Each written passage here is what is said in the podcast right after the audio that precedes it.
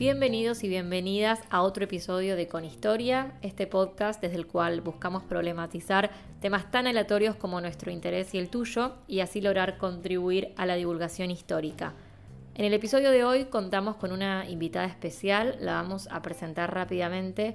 Ella es Lucía, es una colega que completa este grupo de amigas historiadoras, actualmente reside en México y desde allí participa en proyectos muy interesantes como lo es Noticonquista, impulsado desde la UNAM, y además es profesora en la Universidad de la Anáhuac.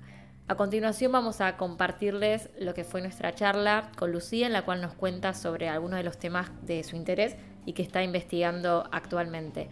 Esperamos que lo disfruten tanto como nosotras. Hola Lu, bienvenida, ¿cómo estás? Muchas gracias por la invitación, Connie, Mili, una alegría estar acá, compartir el espacio virtual ahora, aunque no podemos estar en físico. Y, bueno, y este espacio de, divulgación privilegiado. Sí, a local vos estás acostumbrada, Lu también. Sí, digamos que es de los espacios a los que he empezado a meter cuchara en estos últimos meses, en este último tiempo. Un espacio creo que maravilloso y que merece la pena desarrollarlo para poder acercar el conocimiento histórico al público en general. Bueno, y este episodio se titula De joyas y bienes suntuarios. Contanoslo un poco de dónde surge el tema. Bueno, lo cierto es que no fue nunca mi, mi tema inicial. Yo desde siempre, desde la carrera, eh, me fascinó la historia política. Fue de hecho a partir de ahí por donde, donde empecé. Y luego otra gran fascinación que siempre tuve, aunque creo que muchas veces tampoco lo dejé, lo dejé muy en claro, era por rastrear las figuras femeninas a lo largo de la historia. Siempre tuve mucha fascinación por rastrear esas figuras, encontrarlas. Y lógicamente encontré en Isabel I de Castilla, más conocida como Isabel la Católica, aunque a mí me encanta nombrarla por su título, digamos, de Isabel I, una, un personaje maravilloso, un personaje excepcional a través del cual meterme. En su día, a través de la tesis de licenciatura, lo que hice fue analizar esa relación política entre la reina y las ciudades, con el objetivo de entrar en esos vínculos políticos, trabajar los conceptos de legitimidad, de legalidad, de ascenso del poder y, demás. Pero en una de las, de las ocasiones que tuve de visitar el Archivo General de Simancas, de hacer el trabajo de archivo, me encontré con un documento que llamó muchísimo mi atención. Por un lado, porque tenía dos mujeres, a la reina a una noble, y una sesión de joyas entre ambos personajes. Entonces, ese documento se vino conmigo, quedó en un segundo espacio, en un segundo lugar por mucho tiempo, hasta que a través de una ocasión especial en la que me invitaron a participar en un coloquio sobre mujeres eh, y espacios de poder, dije, es el momento de darle el espacio a estas joyas. Y entré en un mundo que jamás había pensado, jamás había visualizado, sumamente rico, interesante y con muchísimo para dar de sí. O sea que le seguís el rastro a Isabel desde hace rato y te sigue dando temas por abordar. Exactamente, sí. Lo cierto es que da para mucho, hay muchísimas cosas para seguir eh, trabajando, para seguir historiando. De hecho, una de las cosas que siempre que me dijeron cuando yo dije quiero trabajar Isabel, me dijeron sobre Isabel está todo dicho y ah, error, todavía hay Bueno, Lu, ¿y cómo es esto de historizar las joyas? Bueno, nos pasa un poco como ocurre con todos los documentos. Es decir, los documentos en sí nos dicen mucho y no nos dicen nada y nos van a hablar en la medida en que los interroguemos. Yo, lógicamente, elegí, digamos, tres grandes marcos teóricos para abordar el estudio de las joyas. Por un lado, el estudio de las joyas en sí, como un bien, no podría decirlo material en sí mismo porque, primero, no hago arqueología y no he trabajado con los bienes materiales en sí mismos, pero sí estudiar la joya como objeto histórico, podríamos decirlo de esa forma, presente a través del documento. Luego, y retomando esta, este interés mío inicial por la historia política, ¿qué representan las joyas en el marco de una cultura política? Y ahí también tenemos mucho para, para hablar y para reflexionar al respecto. Y luego cómo se relacionan la cultura política y las joyas a través de un concepto político muy propio de la historiografía castellana bajo medieval, que es el concebir a la monarquía como representación. Bien, justamente, ¿no? Son conceptos que muchas veces se mencionan, se han teorizado, pero que a veces en las investigaciones no se aclaran. ¿Qué por cultura política? ¿Qué entendemos por representación? Bien, bueno, ese fue uno de los grandes problemas, podríamos mencionarlo, con los cuales me enfrenté a la hora de definir qué es la cultura política, porque todo el mundo habla de cultura política, pero nadie dice qué es la cultura política. Entonces, ante este vacío, tuve que medio definir yo qué entendía por cultura política. Creo que esta problemática se desprende incluso del propio concepto de cultura. Si nosotros analizamos qué significa la cultura o qué ha significado la cultura en realidad a lo largo de la historia, nos vamos a encontrar con un montón de definiciones que van desde el trabajo de la tierra hasta las definiciones de la UNESCO que son súper eh, recientes y que nos hablan de un conglomerado de elementos enormes, ¿no? Entonces, al aplicar eso a la cultura política, todo puede ser cultura política. A mí me gusta pensar la cultura política como el conjunto de ideas, de prácticas y de materiales, ¿no? Como en tres niveles diferentes. Buenísimo. Y en cuanto al concepto de representación, ¿tenés alguna definición así más sintética o también te basaste en muchos autores? No, en este caso, quien ha trabajado el concepto de representación fundamentalmente es José Manuel Nieto Soria, catedrático, profesor de la Universidad Complutense de Madrid y que viene trabajando a la monarquía como representación desde hace muchos años. A veces también queda un poco ambiguo qué entiende a la monarquía como representación, pero yo creo que es justamente a través de cuántas formas se puede se puede rastrear, se puede vislumbrar la monarquía a lo largo de la historia y sobre todo a través de los documentos. Bien, ¿y cuál es la importancia de, trabajar sobre las joyas? O sea, ¿qué obtenemos al, al trabajar sobre esto? Bien, bueno, como les comentaba, yo elegí estos, digamos, estos tres grandes nodos porque hoy por hoy quizás hablar de las joyas o incluso vincularlo a una historia de la moda, que es también los elementos que he estado trabajando y que he estado, con los cuales he estado relacionando, tienen como un matiz bastante frívolo, pero creo que al comprender esto, ¿no? o al comprenderlo desde esa perspectiva, estamos dejando de lado un montón de cosas fundamentales. Porque trabajar con las joyas, por ejemplo, implica hacer una aproximación al cuerpo. Una de las, de las tantas formas de clasificar las joyas que existen desde criterios históricos tienen que ver, por ejemplo, con el espacio que ocupan en el cuerpo. Donde se ostentan las joyas más importantes en la cabeza. De hecho, la importancia del cuerpo va desde arriba hacia abajo. Por eso el signo de la realeza por excelencia es la corona.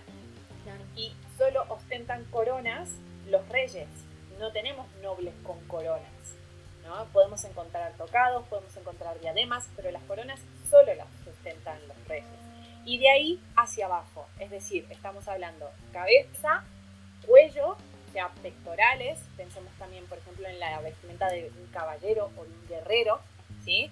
Brazos y manos, pulseras, anillos y el resto del cuerpo me hace acordar a lo que hablábamos en el episodio pasado respecto a los anillos medicinales, por ejemplo. Digo, el valor simbólico de un objeto, por ejemplo. Y le agrego algo más, valor político, simbólico, perdón, y valor emocional también. Digo, las joyas son objetos emocionales.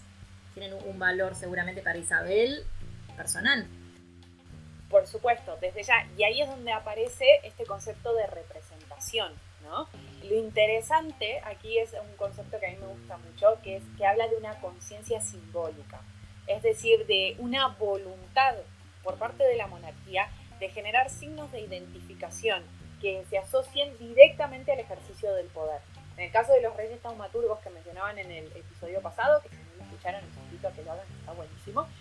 Realmente lo que ahí vemos es cómo determinados elementos están asociados directamente a la monarquía. Esos elementos no van a ser siempre los mismos, de hecho hay algunos que son muy personales, que identifican a un rey en particular, a una reina en particular, pero que también nos van hablando, o sea, de cómo se va creando esta conciencia simbólica y de cómo podemos identificar al rey con el reino o al rey con una dinastía. y pienso también esa conciencia simbólica en el presente, pero también cómo, cómo se concebían las monarquías para la posteridad, digamos. Exactamente, de hecho eh, hay un caso muy emblemático de las pocas joyas que, que, se conservan de Isabel. En realidad ni siquiera son joyas en sí mismo, hay una corona y un cetro que están en Granada. Hay quienes dicen que es la corona que ostentó Isabel, porque aparte obviamente da prestigio decir que esa corona expuesta fue la que usó la reina, pero otros dicen que esa corona que está ahí fue una corona decorativa y que ella nunca la utilizó.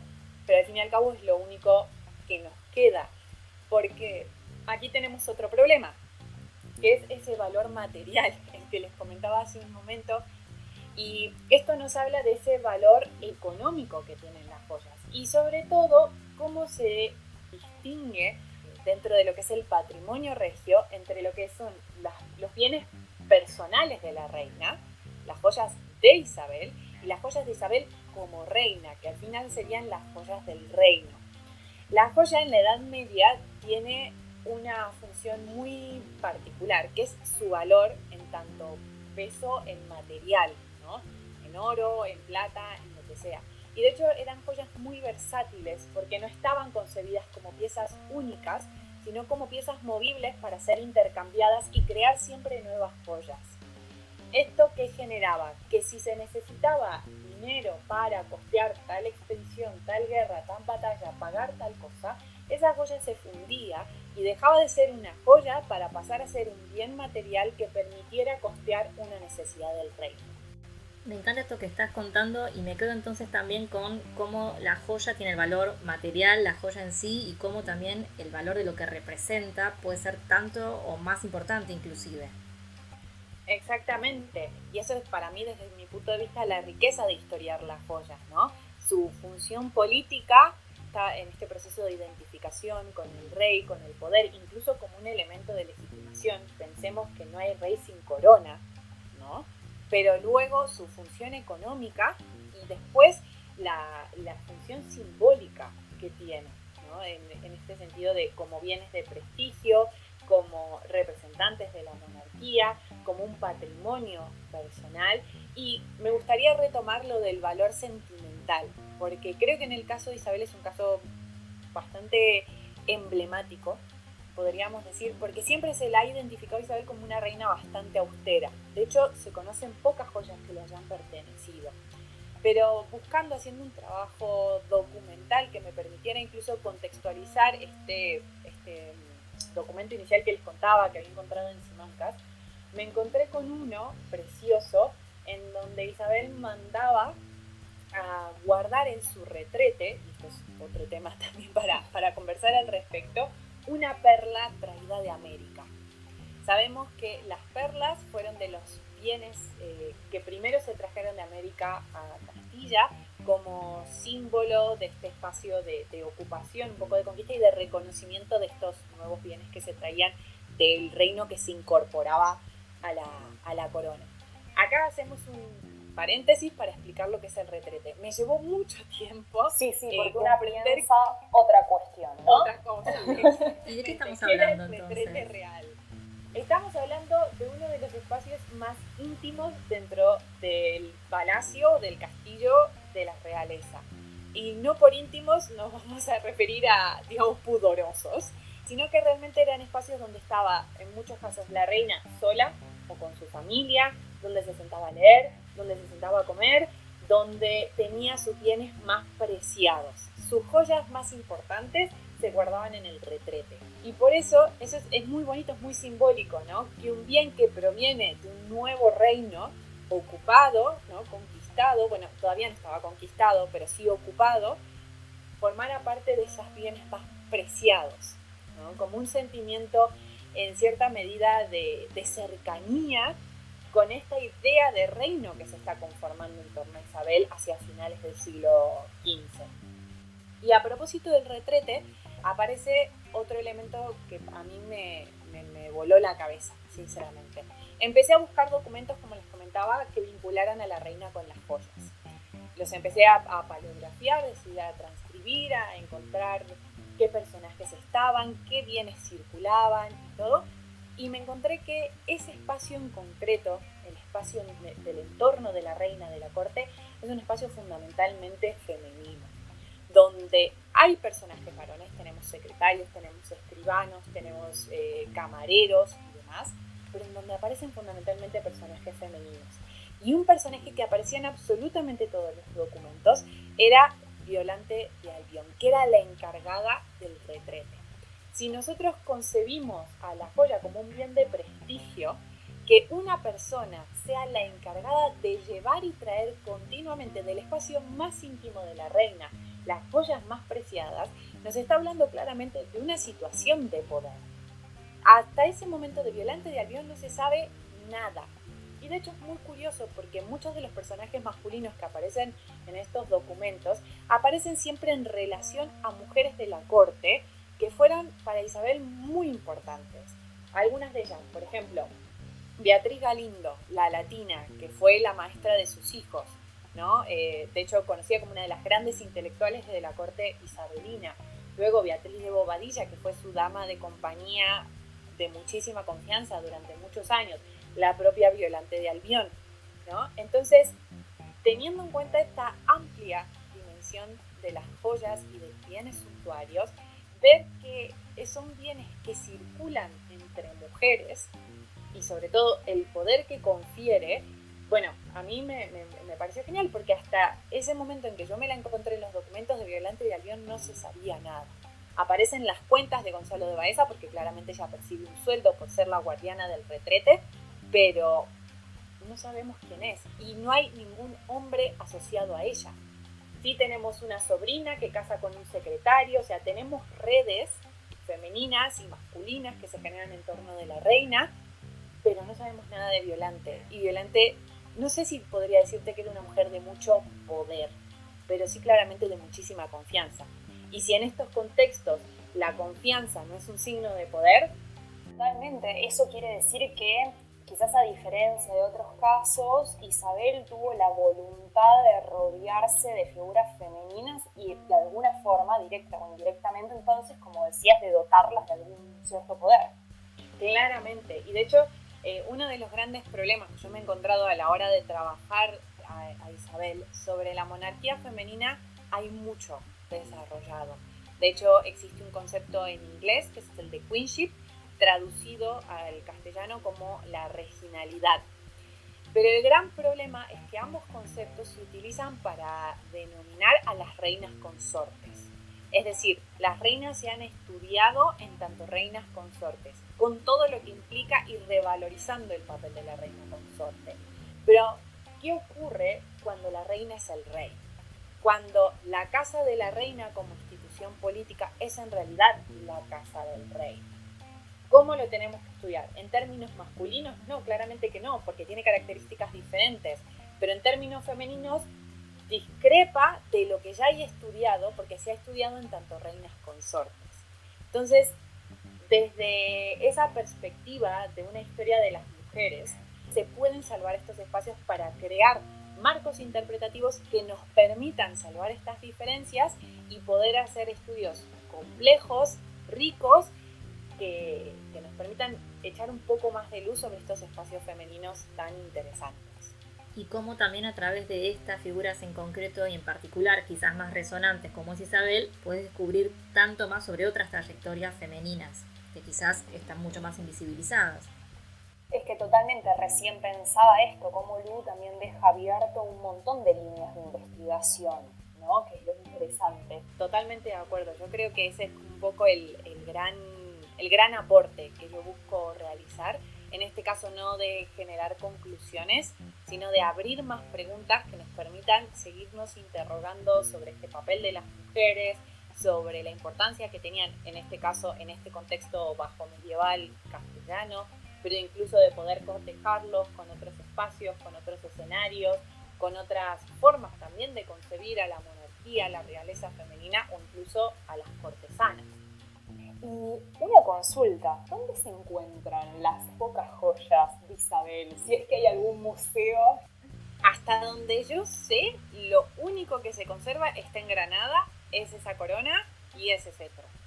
Porque incluso hay todo un dilema sobre unas joyas que aparecen mencionadas, que se sabe que se empeñaron en algún momento, que se cree que se recuperaron, pero que no se sabe dónde.